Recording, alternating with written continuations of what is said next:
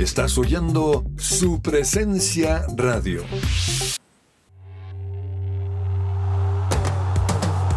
Este es el programa número uno del deporte. Que ruede la pelota. Amaneció, hay que salir otra vez a la cancha. El cuerpo da, pero no aguanta con tanta avalancha.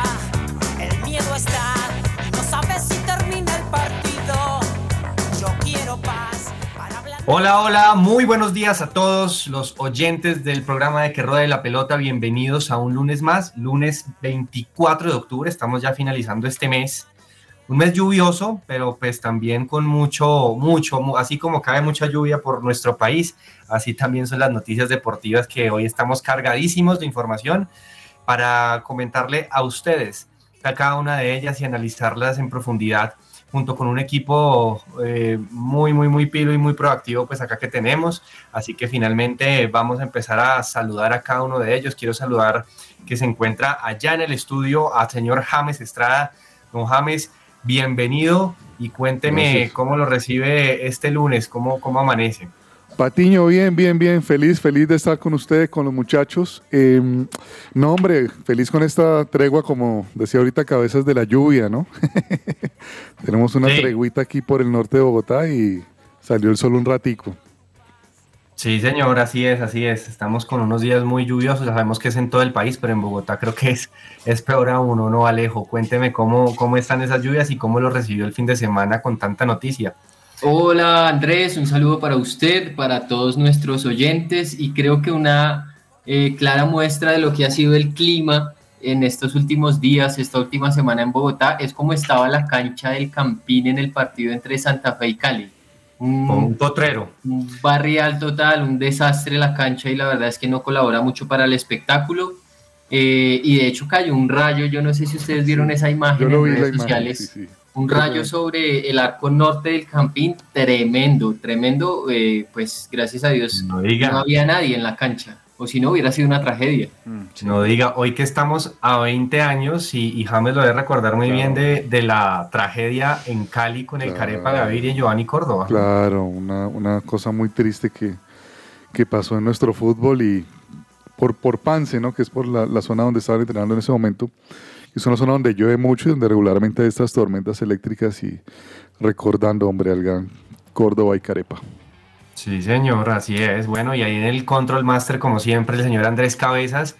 Que bueno, me imagino que hoy, hoy, hoy le veo camiseta negra, don, don- don Andrés.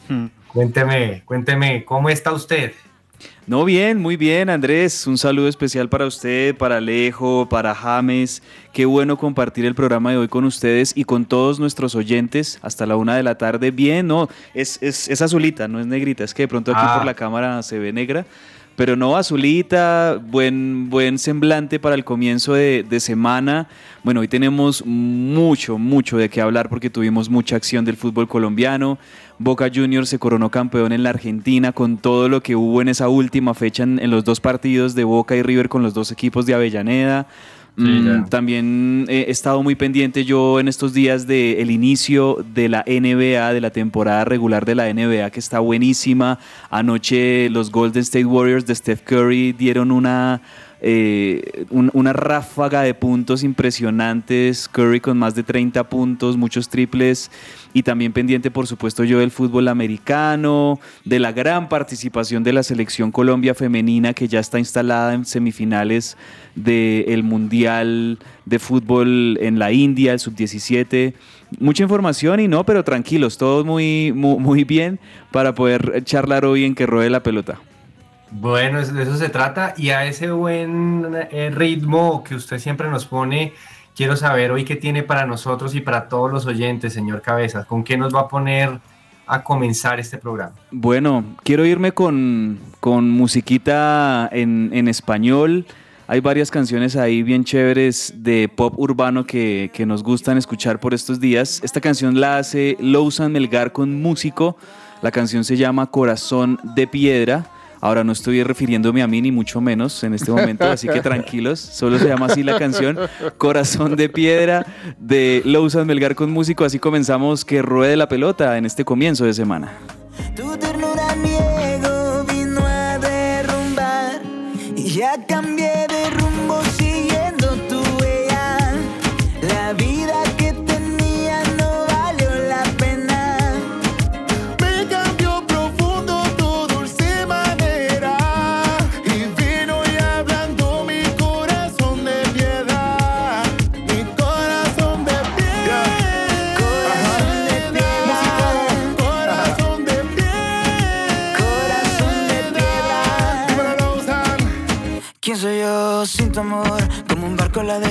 corazón.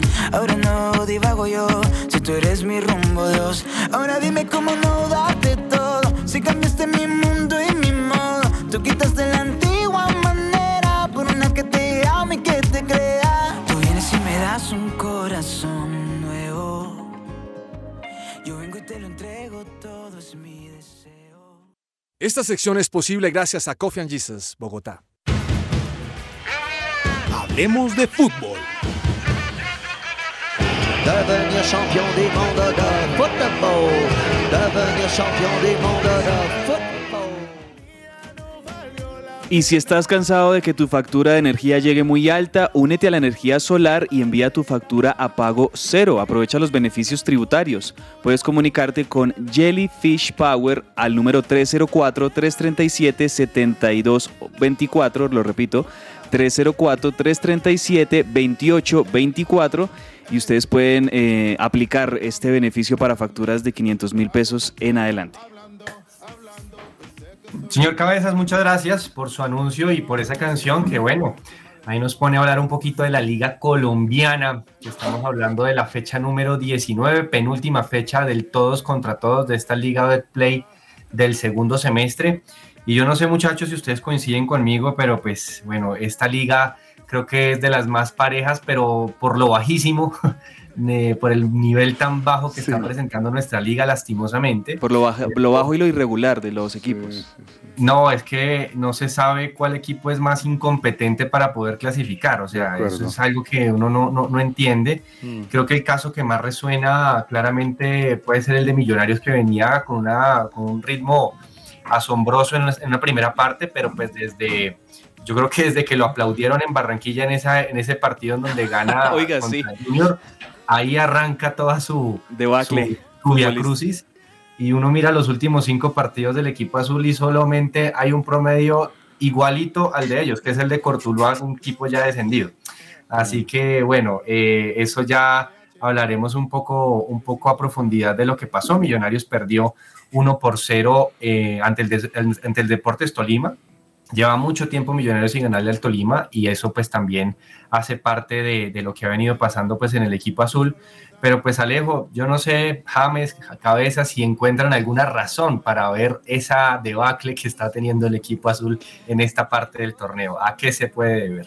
No, es No sé qué que sí, no, de verdad que es algo que el hincha de Millonarios quisiera entender una explicación, el por qué, eh, exceso de confianza de algunos jugadores, tal vez algunos hablan de eso, mm, hay una mala racha que de pronto dicen, bueno, mejor que haya sucedido ahorita y que no suceda en las semifinales, el problema es que ya se ha prolongado mucho, porque está bien que usted de pronto pierda un partido, empate dos, pierda otro y eso lo configuremos como un mal momento que después usted ya empieza a recuperarse y empieza a retomar el nivel que tenía. Pero es que Millonarios ya lleva, si no estoy mal, más de seis fechas en ese, en ese debacle, en ese bajonazo futbolístico y eso es lo que preocupa todavía mucho más. Algunos hinchas, digamos los más, digo yo, exigentes, dicen, no, esto ya es el, el fin, tiene que ser el fin de- del ciclo gamero en, Millonarios y creo yo que también va a ser clave y va a ser muy definitorio el partido que va a haber en el Estadio El Campín la próxima semana por final de Copa Colombia contra Junior de Barranquilla en el que la verdad las expectativas de Millonarios en este momento están por el piso, creo yo, porque no se le ve al equipo cómo pueda eh, revertir este mal momento futbolístico, esta mala racha de resultados.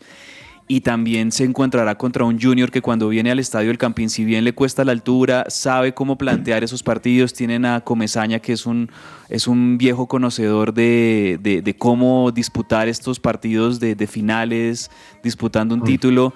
Entonces yo creo que el panorama en este momento para Millonarios es oscurísimo y es muy desalentador y se necesita algo que ocurra extraordinario, un milagro, algo, una chispa que, que se encienda de nuevo.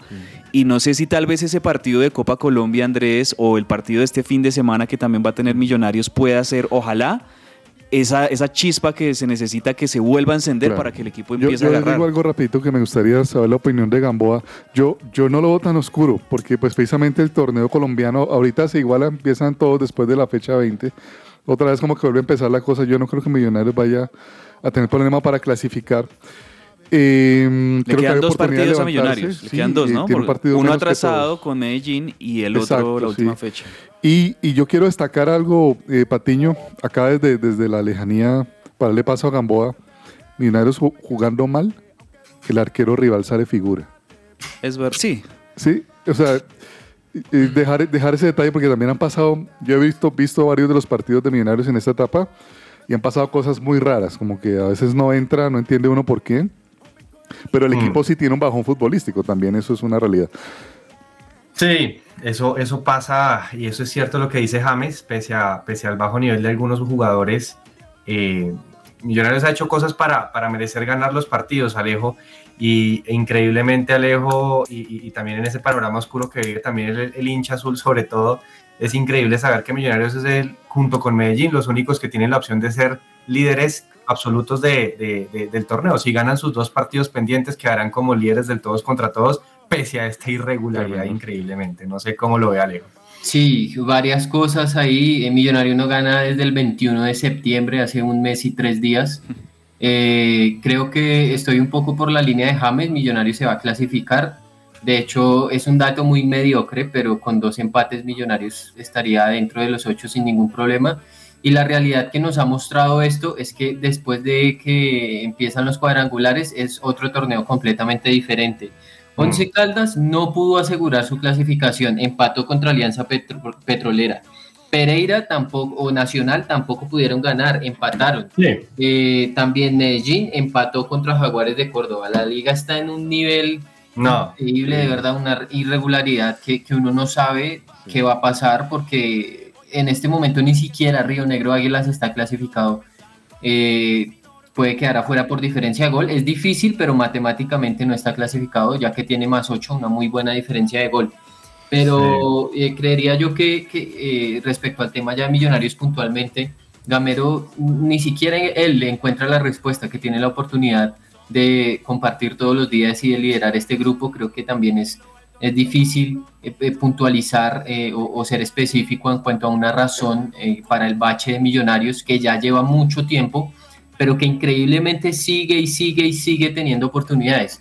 Y Millonarios vuelve a tener una oportunidad más este próximo miércoles contra Medellín en el Campín, que en caso de ganar quedará líder y clasificado. Sí, vamos a ver ese partido difícil y vamos a ver cómo está viviendo el corresponsal por estos días esta situación, me imagino. No, debe estar en una depresión este hombre impresionante. Esa depresión del corresponsal. Vamos a escucharlo, cabezas, a, A ver ver. qué dice. El corresponsal. Cordial saludo para todos los podcast escuchas de la 1160. Ah, Su presencia radio. jornada número 19 del FPC Fútbol Profesional Coco Co Colombiano. Aunque para Millonarios era su partido 18. Así comenzaba el fin de semana para todos los azul, su, su, huepaje. Antes del pitazo inicial, un fin de semana contento y feliz. Hasta que Conocimos la derrota nuevamente en Ibagué. Ureña al minuto 73 nos empacaría el único gol para llevar. ¡Qué dolor! Y es que para nadie es un secreto que se nos olvidó ganar. Siete partidos consecutivos sin conseguir la victoria. De los últimos 21 puntos, solo hemos conseguido dos. Pasamos de tener la valla menos vencida a nueve goles en contra en siete partidos. El propio colador. Y Gamero comprende qué le pasa al equipo. Entonces no sabe de quién es la culpa. A ver, Gamero, la culpa no es tuya, ni tampoco es mía. Entonces fue culpa de la monotonía de ser líderes del campeonato. Gamero, por favor. Pero no se preocupe, Radio Escucha. Si el miércoles Millonarios no clasifica, le tenemos listos los nuevos clubes a los cuales puede apoyar. Águilas Doradas, Pasto Carajo o el mismísimo Santa Fe. Porque... el león. Que la estrella se queda en casa. ¡Hasta la próxima! Muy bien. Gracias, gracias a David Velázquez por su informe. Bueno, veremos entonces Fue cuál culpa es de la el- monotonía de ser líder tanto Muy bueno, muy bueno, muy bueno. Sí, Pa- sí, sí, ponerle sí, sí, adrenalina Aplausos para, para David ahí Ay, con no. ese- O sea que, fueron, o sea que son siete con partidos. Siete partidos de Millonarios sin ganar. Es, es que ya es una Sí, cosa. son muchos. Claro, ya es muy prolongado. Una mala racha Sí. de tres, cuatro partidos, suficiente, pero de siete partidos es de verdad que muy, muy preocupante.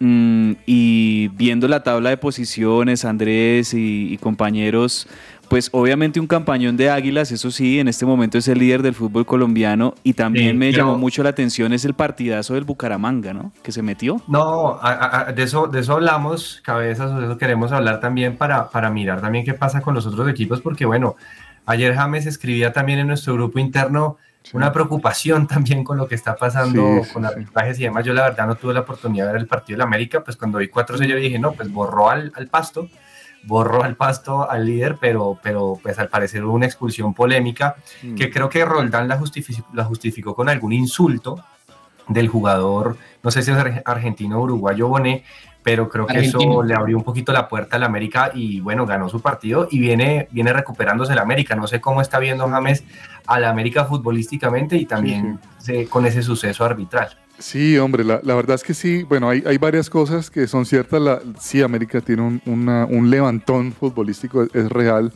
Ha, ha servido mucho la recuperación de Falque del español. Increíble. Eh, ha venido aportando bastante. Sí, sí es un jugador diferencial, Falque, lo, lo hace muy bien. Se ve que es diferente a, a los demás. Eh, ¿Qué es lo que pasa? Que, que Patiño, usted sabe que los equipos como el Pasto no tienen mucho de, de dónde agarrar. Son equipos trabajadores que van para adelante, pero no son nóminas tan grandes. O sea, a un equipo como el Pasto le expulsan un jugador y ya, o sea, no hay como Ah. al banco. No, No, sí, o sea, ya, eso, eran los que pusimos y esa es nuestra esperanza. Y el- con la expulsión de Bonet, que es clave en el equipo, eh, claro, América se le, se le va encima y, y- y- y pudieron hasta hacer muchos más goles.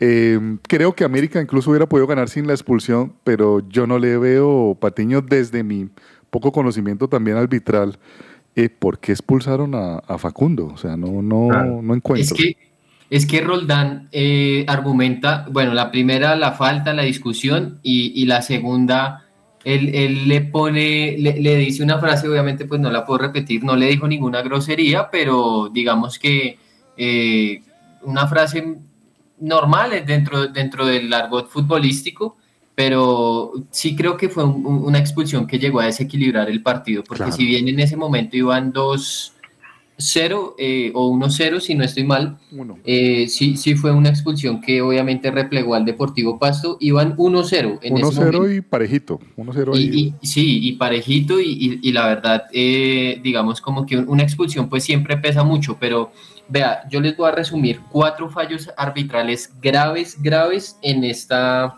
fecha. El primero, el de Wilmar Roldán con la expulsión de, eh, de Bonet. El, el segundo, en Medellín Jaguares de Córdoba, deja de pitar eh, John Inestrosa un penal de Arboleda sobre Copete. Era un penal claro, porque Arboleda toca primero el pie del jugador y luego toca el balón.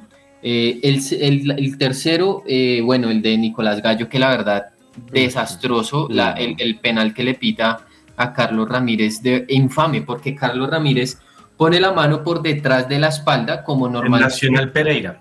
en Nacional Pereira, como normalmente los jugadores eh, o los defensas ahora están marcando, poniendo su mano detrás de la espalda para que no le, precisamente para que el balón no les pegue en la mano, o pues si les pega, pues que no sancionen penal. Increíblemente Nicolás Gallo viendo la jugada en el bar y sancionó penal. Y el otro fue en Junior contra Cortulúa, la expulsión de Fabián Biafara, el árbitro de ese partido fue John Alexander Ospina, y si bien esta jugada es, eh, digamos que un poco más cerrada y más de interpretación, y se han dado expulsiones de este estilo, eh, Biafara no podía quitar el pie con una falta con Alexis Castillo Manjoma. Ya había, ya había mandado el pie y pues lo impactó de lleno en, en- en la canilla del jugador de Cortulúa. Pero la verdad lo del arbitraje colombiano es bastante sospechoso, sobre todo en estas últimas fechas que, que son tan definitivas. Siempre es muy irregular, obviamente en estas fechas es mucho más complicado y bueno, creo que entre, entre jugadores, árbitros, eh, no se sabe quién está más irregular por estas fechas, eh, porque realmente no estamos viendo una liga, creo que ha sido la liga como más decepcionante también a nivel de, futbolístico de los, de los últimos años lastimosamente. Pero bueno, Cabezas también hablaba un poco de la victoria del Bucaramanga 4-3 de visita frente a, a, Patriotas y Bucaramanga lleva, está, está a tope. O sea, Bucaramanga ya lleva tres victorias seguidas y, es el equipo que está levantando más, ya se metió también en los ocho, Santa Fe ganó un partido durísimo e importante en esa terrible cancha del Campín, como lo decía Alejo, 1 por 0 ante el Deportivo Cali de, de Pinto, y con esto pues los ocho entonces cabezas, ¿cómo están ahorita? Entonces, ¿quién está punteando Águilas Río Negro, ¿no? Así es, Águilas de Río Negro, Águilas Doradas es el líder del fútbol colombiano, pues eso muy bien para el equipo antioqueño. 32 puntos en el primer lugar del fútbol colombiano. El Pasto es el segundo con 31. Tercero Santa Fe que con esa victoria también frente al Cali eh, sumó 31 puntos. Va tercero Santa Fe. La victoria del América le permite estar ahora cuarto. América es cuarto con 30 puntos. Quinto, Once Caldas con 30. Sexto, el Bucaramanga, que decíamos en un partidazo le ganó 4-3 a Patriotas. Con un Sherman inmenso, ¿no? Sí, sí, un gran partido de Sherman. Obviamente la cuota goleadora de Dairo Moreno con su gol de penal. Goles también de Carlos Senado, de Cristian Blanco. El, equipo todavía es el Piripi Osma, el, el técnico del Bucaramanga, no lo sé. No, ya no, lo sacaron. Mm, pero, pero Le empezó a mejorar. ah, bueno, pero el Bucaramanga de verdad que ha tenido una galopada interesante en estos últimos partidos. Ahí está de sexto en este momento con 30 puntos también. Y pareciera que estos equipos que ya están en el umbral de 30 puntos, pues están muy cerca a, clasificarse, estos seis primeros.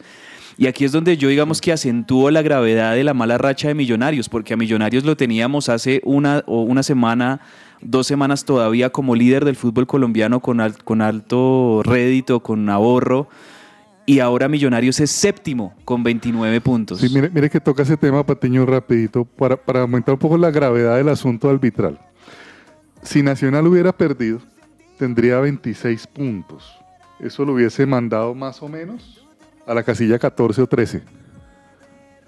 O sea, es casi, casi, una eliminación. Era, era, casi una eliminación. Y América, como digamos, si no hubiera ganado o empatado, hubiera caído por lo menos al, octavo, más o menos.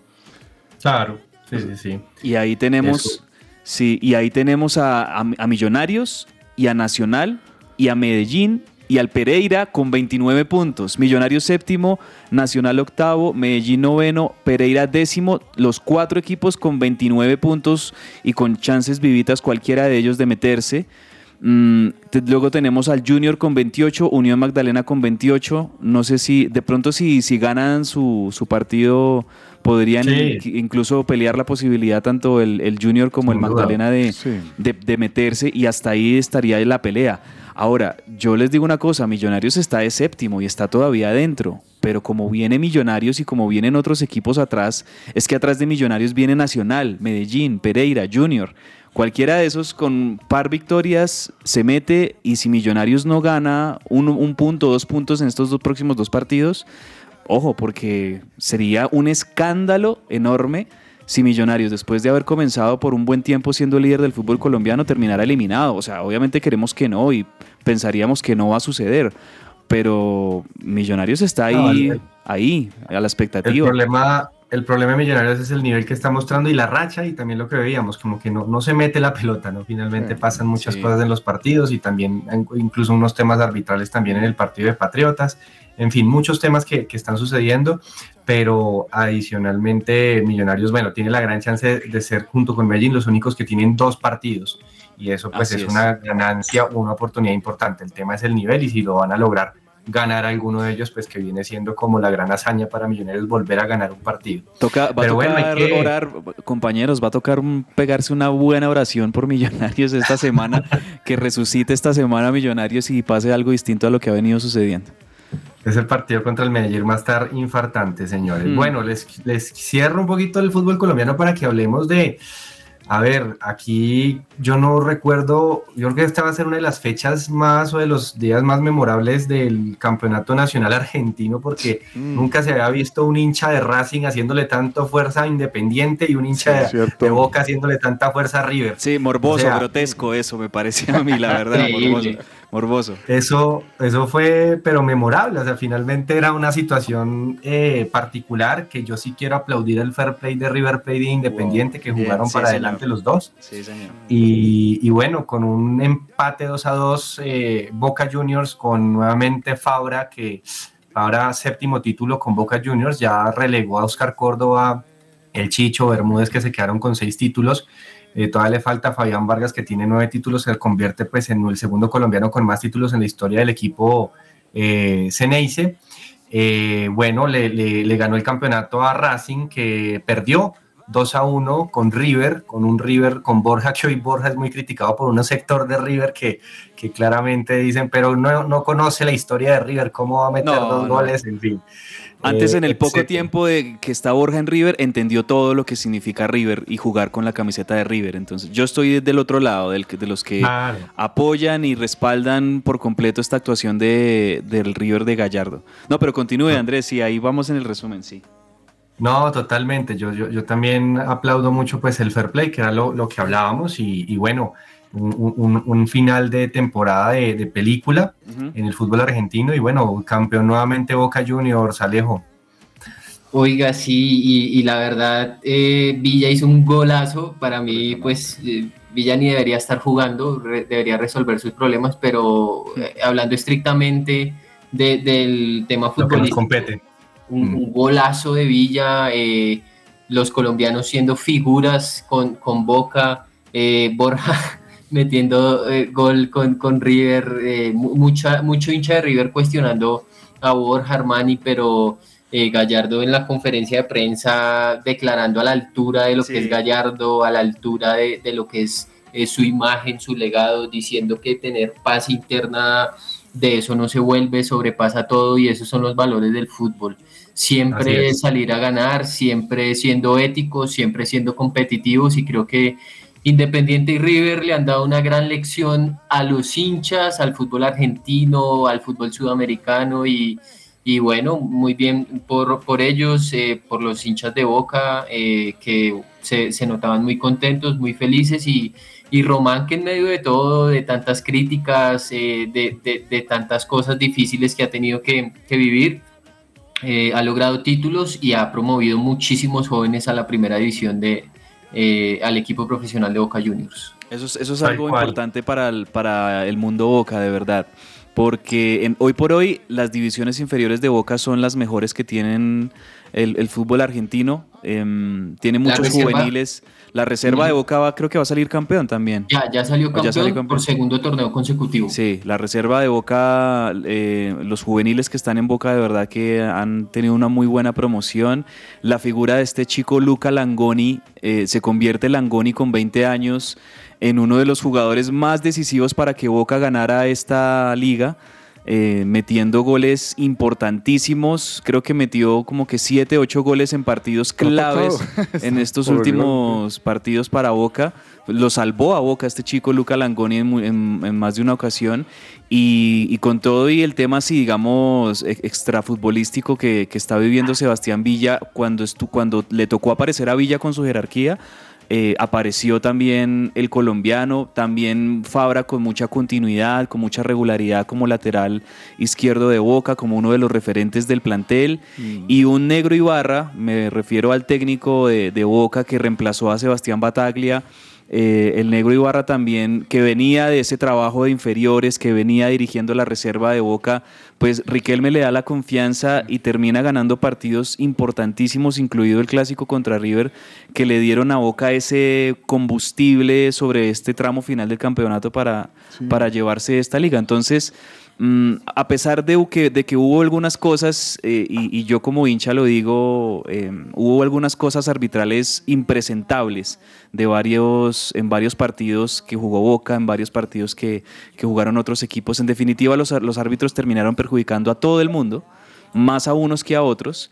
Pero aparte de eso, pues me parece que Boca es justo ganador de esta liga, fue el que más puntos hizo. Y, Racing terminó siendo Racing. Racing terminó, como, como lo dicen en Argentina, y perdónenme el término, pero, pero los argentinos me, me, entenderán. Racing terminó exacto, pecheando eh, el campeonato, siendo el equipo chico que, que ante una definición tan clave no puede sostener, digamos, esa, ese favoritismo de, de poderlo lograr ese penal que, que, le cobran a Racing al final era, si lo metía ese penal Galván, eh, Racing salía campeón con el empate que le estaba metiendo Independiente a Boca en la bombonera.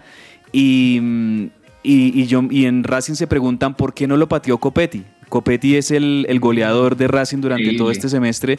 ¿Por qué no lo patea Copetti? De hecho, en la repetición se ve que Copetti está totalmente quieto, petrificado ahí en el área, como, como incluso hasta anticipando que lo iba a errar Galván. De verdad que lo de Racing es inexplicable cómo se le va este torneo entre las manos.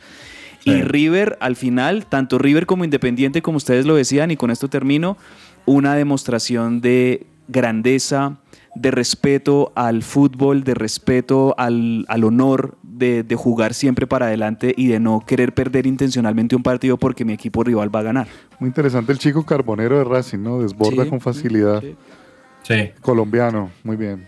Colombiano por ese lado. Oigan, y James, su tocayo no lo está haciendo mal en Grecia, ¿no? Sí, está, está sigue ganando buenos comentarios. James Rodríguez eh, ganó esta vez y metió una asistencia para el veterano Balbuena, el francés. No sé si ha tenido la oportunidad de hacerle sí, algún claro. seguimiento ahí a James, claro cómo sí. lo está viendo. Siempre, siempre lo, lo, lo seguimos y me, me, alegra mucho. Yo soy de los críticos de James, pero no por el fútbol, no, no por sí. el fútbol. Creo que, que es un grande y me encantaría, hombre, ver un, un, final de la, o la etapa final de la carrera de James, porque todavía está muy joven, creo, eh, en grandeza como, como él se lo merece. Y, y, y, le aseguro, Patiño, que yo, o creo yo, que si James hace una buena campaña con Olympiacos, asciende todavía a un equipo más y más grande, porque él lo tiene. Sí, fútbol tiene de sobralejo. Sí, eh, yo estaba con un ojo en Paneotolicos Olympiacos y con el otro en Chelsea Manchester United. Ah. Y hay que decir que James de verdad se le vio muy bien, gana, ganó 2-0 su equipo, él terminó saliendo sobre los minutos finales, al minuto 88, eh, se le ve dinámico, atlético, moviéndose. Comprometido, ¿no? Sí, con, con mucha, mucho despliegue físico, eh, utilizando mucho la derecha, siendo líder, eh, del, del, equipo, no solamente desde lo emocional, sino también desde lo futbolístico, desde el juego, se ve con confianza, se ve metido en el partido, se ve ganador. Yo sé que es una liga de segundo, tercer orden en, en Europa, pero, pero se ve un James que de verdad puede aportar y, y, esperando siempre pues que pueda regresar a un mejor nivel. Obviamente pues llegar al mejor nivel que le vimos es difícil, pero sí que, que esté en un mejor nivel. Así es, así es. Bueno, y eh, algo muy cortico, pues eh, desde España eh, hablan de que Falcao tiene una pequeña rotura en el isquiotibial. Entonces, pues bueno, esto es tristemente más de lo mismo, lesiones y lesiones en los futbolistas colombianos. Ganaron los dos equipos, ganaron, el Real Madrid le ganó 3-1 al Sevilla y Barcelona le ganó 4-0 al Atleti Bilbao ambos eh, ganaron sus partidos y siguen ahí pues peleando por la punta, aunque el Real Madrid un poco más alejado de los demás por esa victoria en el clásico ante el Barcelona. Así es, así es. Y esto no, no, no, no lo queremos dejar pasar, pero bueno, el sábado, eh, y ya James lo comentaba un poquito, eh, perdón, Cabeza lo comentaba un poquito, eh, el, el, tema con la selección Colombia femenina sub-17, bueno, 3 a 0 ante Tanzania. Y esto pues finalmente nos lleva a una semifinal que disputaremos contra Nigeria, ¿no, Cabezas? Sí, histórico lo de las muchachas de la selección colombiana sub-17 femenino en el Mundial de India, un 3-0 que lo resolvió en el primer tiempo, goles de, de Linda Caicedo, de la chica Rodríguez eh, para, para Colombia, un 3-0 contundente, también hay que decir que expulsaron a una jugadora de Tanzania y esto le permitió a Colombia el resto del partido manejarlo con tranquilidad, un, un, partido con mucha lluvia. Si vieron un aguacero terrible allá en, en, en India, lo tuvieron que jugar así. Pero con todo y esto, creo me parece una victoria categórica de esta selección Colombia que se mete en semifinales a disputarlas contra Nigeria. El partido contra Nigeria es este próximo miércoles a las 6 de la mañana también, como para que nos vayamos programando. Y de verdad que las mujeres de nuevo demostrando por qué se merecen el apoyo, se merecen el respaldo y lo más irónico y más absurdo de todo es que un día antes de la victoria de Colombia frente a India, Ramón Yesurum dice no, no tenemos cómo darles premios a estas mujeres si pasan a la semifinal. Entonces, esa es la realidad, ese es el panorama que tenemos en el fútbol femenino colombiano, lamentablemente, pero las muchachas siguen eh, poniendo la cara y siguen haciendo, haciéndonos quedar bien ante el mundo. Y yo lo único que espero es que eh, estas generaciones eh, sean apoyadas lo más que se pueda porque hay un montón, hay mucho futuro. El, el solo ver a Linda Caicedo nos muestra que hay un futuro enorme en el fútbol femenino colombiano. Y Cali y América semifinalistas de la Copa Libertadores. Imagínense. También, también hay que, hay que destacar todos estos eh, hallazgos y, y, demás hazañas que estamos viendo en el fútbol femenino. Señores, los invito a unos cortos comerciales y ya volvemos con más allá de la pelota. Y cuando mi mundo giraba al revés, al revés, ya te tallé, tú me cambiaste, aunque dudé, me perdonaste, vida me diste, no me fallaste, con mi corazón guardaste, te tallé, tú me cambiaste, aunque dudé, me perdonaste. Estás oyendo su presencia radio. Hoy es su presencia radio.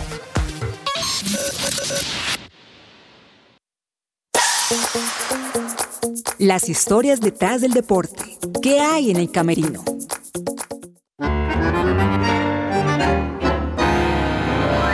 Por una cabeza de un noble potrillo que justo en la raya afloja al llegar y que al regresar parece decir, olvides hermano, vos sabes hay que jugar. ¿Y vos sabés por qué estoy cantando un tango argentino? Porque para vos y para mí ya llegan los World Skate Games en Argentina, y donde tendremos la participación de Colombia. Impresionante. Así es, amantes de que ruede la pelota. Del 24 de octubre al 13 de noviembre, Buenos Aires, San Juan y Vicente López recibirán a más de 7.000 atletas de 80 países en la tercera edición de los World Skate Games, los mejores deportistas de todo el mundo en cada una de sus categorías. Este evento tendrá 10 disciplinas deportivas. Hockey sobre patines, hockey en línea, patinaje artístico, roller freestyle, inline freestyle, skateboarding, skate cross, inline downhill, scooter y patinaje de velocidad, donde 28 patinadores colombianos representarán a nuestro país, siendo uno de los favoritos para llevarse las preciadas doradas. No te pierdas los World Skate Games Argentina 2022, que contarán con la participación de figuras mundiales dentro de los deportes sobre ruedas y se transmitirá para todo el mundo en directo. Este fue un informe de Diego Sánchez para el camerino en que ruede la pelotita.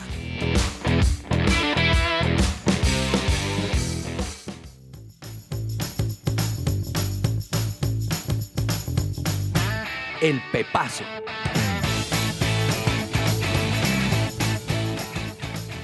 Señores, el Pepazo, los golazos del fin de semana para recomendarle a toda la audiencia. Alejo, ¿qué nos va a recomendar? Bueno, un hombre que hace golazos, Federico Valverde, el tercero, ya como nos tiene acostumbrados Está de media imparable. distancia. Sí. El tercero contra Sevilla eh, fue el 3-1 en el marcador final. Eh, siete goles lleva Fede Valverde y es el goleador del Real Madrid eh, en esta temporada. Increíble, de verdad, lo del uruguayo, un crack total. Con- y con salió qué- lesionado, ¿no? ¿Con qué nivel va a llegar al, al Mundial este uruguayo? Que, eh, paréntesis, yo recuerdo cuando, cuando los técnicos del Real Madrid, yo no me acuerdo quién en esa época, seguramente Zidane en su segunda temporada, la segunda temporada con James, lo ponía en vez de James y mucha gente aquí en Colombia, pero ese uruguayo tronco, ¿cómo lo va a poner por encima de James y demás? Y está deslumbrando este uruguayo que tiene es exactamente lo que Alejo estaba destacando, el dinamismo, eh, el, el- el poder meter, el poder eh, tener marca, el poder tener gol, o sea, es un jugador de todo el campo maravilloso, Federico Valverde. James, Sí, cuéntenos señor. cuál es su pepazo. Me voy a Buenos Aires, de donde nos ponían ahorita el tango por una cabeza de Carlos Gardel. Uy, sí, qué tango Ah, ese. sí, señor. Eh, hombre, el gol de Sebastián Villa con Boca, qué golazo, Patiño. Impresionante Golazo, ese tiro, tiro libre al ángulo, ¿no? Al ángulo, parece difícil de lograr y golazo, pepinazo. Sí, bueno, el, el Sebastián Villa jugador un crack si, si dejara tantos, tantos temas de lado, lastimosamente. Señor Cabezas, ¿qué pepazo nos tiene? Bueno, yo les voy a recomendar uno de la MLS que por estos días está en definición. Ya estamos conociendo a los finalistas de conferencia en la MLS, que esos vendrían siendo como en nuestro entender las semifinales antes de la gran final. Mm, ayer anoche jugaba el Austin Football Club, el equipo donde está, mm, entre otros, Sebastián Driussi, que es el, uno de los goleadores de la MLS, el ex River, Seba Driussi, que también estuvo en el fútbol ruso antes de, llegar a Estados Unidos. Me gustó el gol que metió Seba Driussi porque arranca de, de la mitad de la cancha, empieza aludiendo rivales se va metiendo hasta el borde del área, engancha y le pega al palo derecho del arquero un gol importantísimo ahí en Austin con toda la gente celebrando una cancha espectacular también eh, y, un ambiente muy, muy bonito como lo hacen allá en la MLS porque es muy espectáculo, muchas luces, el, colorido de la, de la hinchada también. Exacto, lo hacen muy a los Estados Unidos el, la MLS, pero me gustó ese partido anoche, lo estuve viendo un poquito. Y buen gol ese de Sebastián Driussi para el triunfo del Austin que pasa a la final de conferencia de la MLS. Muy bien, yo me voy a ir a Francia para hablar del Paris Saint-Germain que metió un golazo de microfútbol entre James, entre James, entre Messi y, Mbappé. Eh, una pared que le devuelve de taco el francés al argentino y Messi ante el arquero se puso muy nervioso, lo gambeteó y me definió con derecha. Un golazo también de el argentino que bueno, está con las expectativas de eh, su primer mundial, ojalá que lo pueda conseguir por él.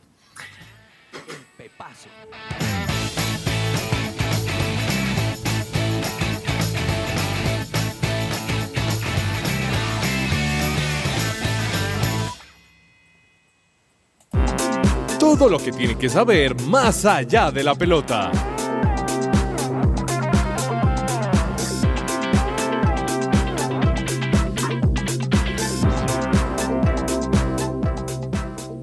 Señores, vamos a hablar de ciclismo porque nuestros ciclistas colombianos siguen dando noticias, cada vez eh, estamos eh, siempre en nuestra parrilla con, información sobre ellos.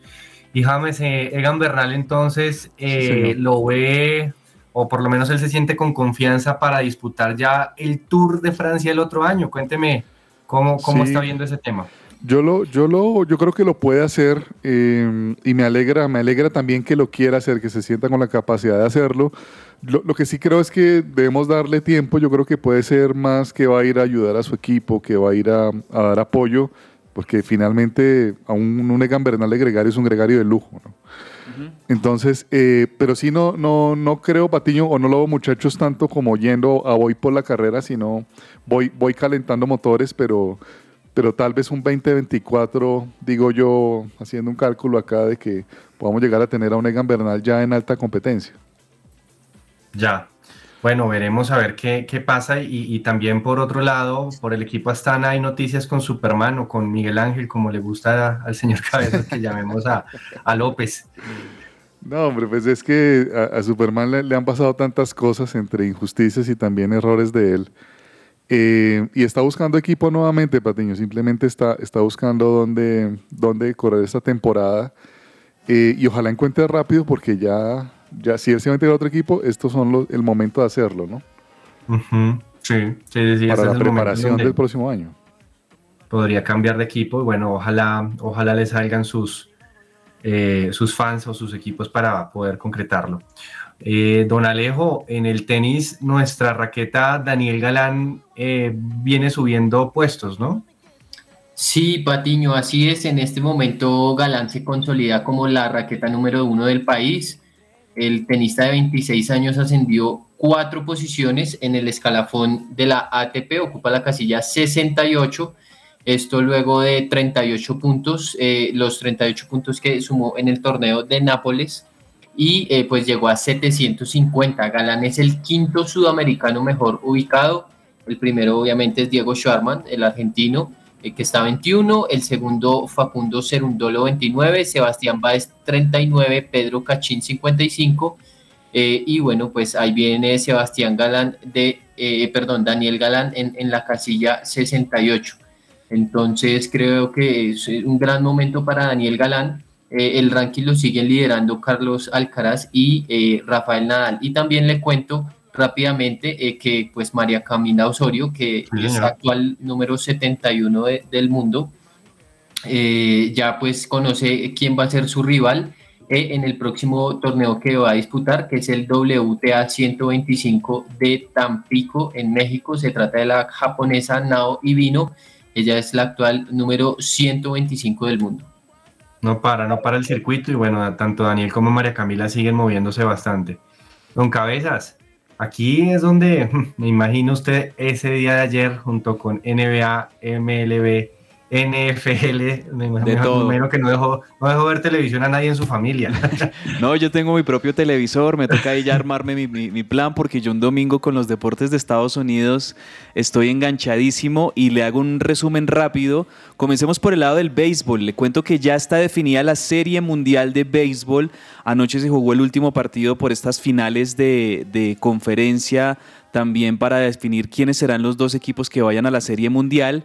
Eh, por la serie entre los Astros de Houston y los Yankees de Nueva York. Los Astros barrieron a los Yankees en la serie, le ganaron cuatro partidos seguidos. Ustedes saben que tanto en la NBA como en el, en el béisbol, estas series van al mejor de cuatro, el mejor de siete partidos. El que primero gane los cuatro partidos de, de siete máximos es el que avanza y los Houston Astros le ganaron seguiditos los cuatro partidos a los Yankees y avanzaron a la final. Y en la otra serie hay que decir que también fue casi que barrida porque los Phillies de Filadelfia le ganaron la serie cuatro, cuatro partidos a uno a los padres de San Diego. O sea, los, los, padres solo ganaron un partido en esa serie y por lo tanto, pues vamos a tener la serie mundial que va a comenzar el próximo viernes. Desde este viernes comienza la serie mundial va a ser los Astros de Houston contra los Phillies de Filadelfia. Vamos a tener nuevo campeón en el béisbol.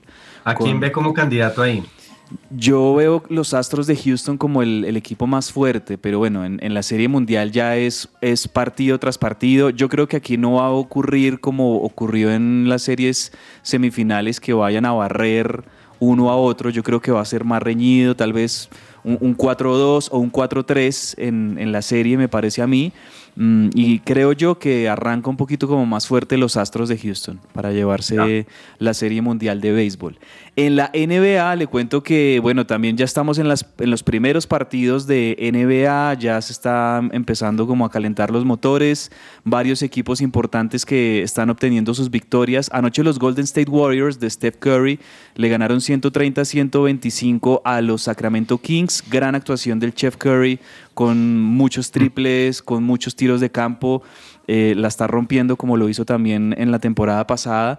Los Suns de Phoenix también le ganaron por casi que por paliza a los Clippers en el partido que era el más atractivo porque los Clippers también es un buen equipo, pero los Suns de Phoenix con una gran actuación de Kevin Booker eh, ganaron su partido y ahí están como picando en punta en su conferencia. Les cuento rápidamente que en la conferencia, este eh, hay un equipo que ha ganado sus tres partidos y son los Celtics de Boston, que ellos habían llegado a, las finales en la reciente temporada.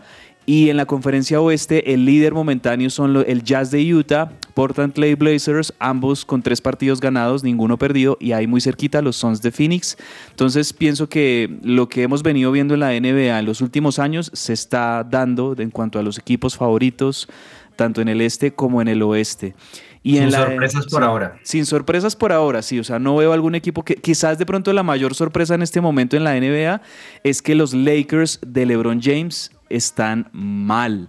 Los Lakers de, LeBron James, de Anthony David, de, Anthony Davis, de Russell Westbrook, han comenzado muy mal, han perdido unos partidos, eh, les ha tocado contra rivales duros en estos primeros tres partidos, pero no se le ve a los Lakers de Los Ángeles cómo, cómo de pronto puedan tener una temporada ganadora. Se nota que hay un, un camerino un poco roto en, en los Lakers entre LeBron James y Westbrook. Ah, mm, entonces, eh, por ahora, mal comienzo de los Lakers. Esa es como la única gran sorpresa en la NBA, que un, gran, un histórico y un favorito, como siempre, han sido los Lakers. Está mal, comenzó cero perdidos, tres, perdón, tres perdidos, cero ganados. ¿O serán como el Junior que empiezan mal pero se terminan metiendo al final? Puede ser, puede ser. Pues si contratan a un técnico como Comesaña en los Lakers, tal vez de pronto se puedan meter. Y rápidamente en la NFL le cuento que en la NFL los Chiefs de Kansas City andan imparables. El equipo de Patrick Mahomes le metió una paliza a los San Francisco 49ers 44-23. Son prácticamente junto a los Bills de Buffalo los líderes en la conferencia americana.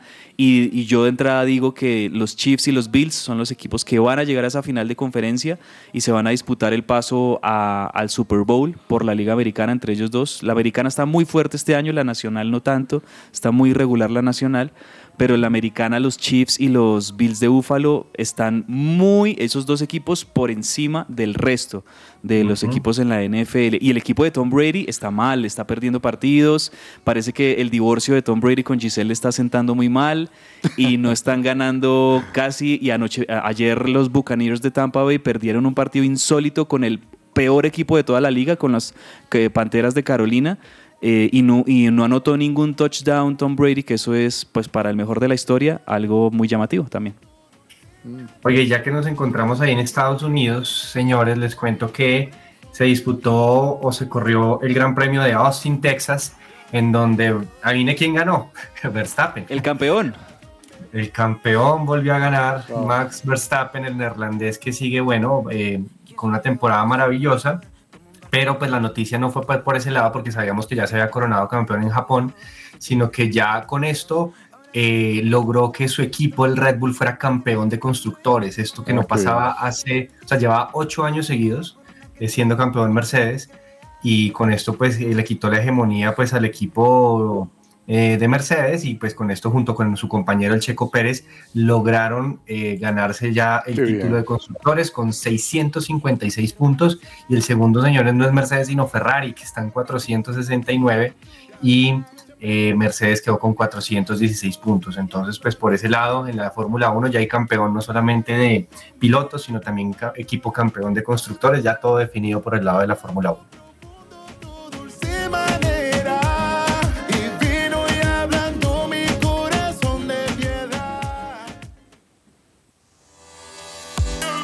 Entre el tintero.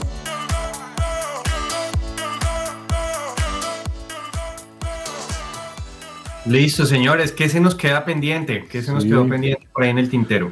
Hombre, el tango que nos pusieron buen tango. de. Carlos Gardel, ¿cómo le parece que ese tango habla de, de algo bueno relacionado con el deporte, con este mundo de que ese habla del- de- por una cabeza, ¿no? A principios del siglo pasado, el, el tema hípico en Buenos Aires era Ah, bastante fuerte. Las carreras de caballos. Y, y la composición es una genialidad de Alfredo Lepera, uno de los compositores más grandes que han existido en Latinoamérica.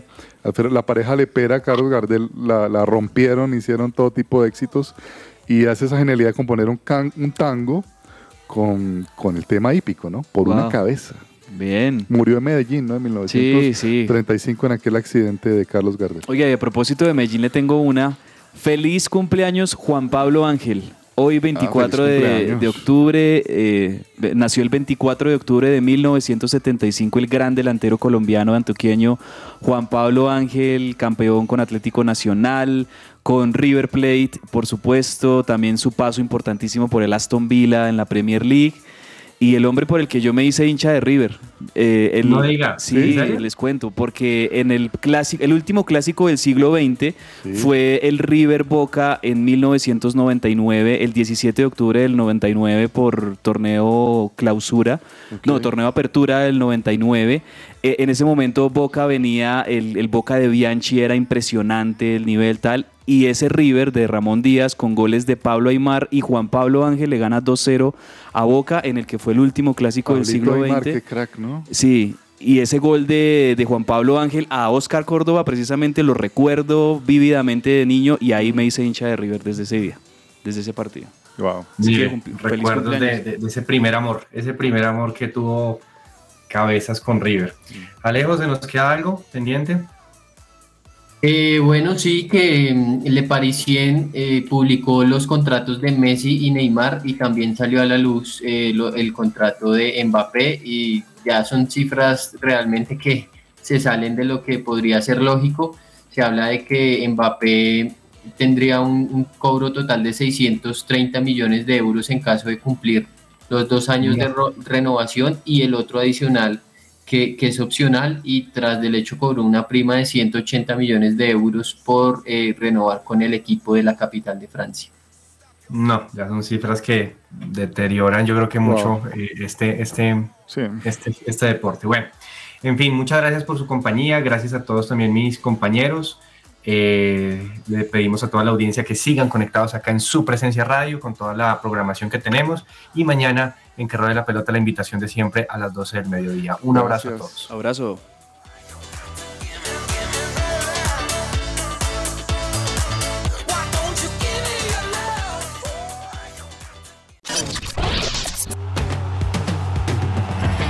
Escucha que ruede la pelota. Que ruede la pelota. De lunes a viernes de 12 a 1 de la tarde en su presencia radio.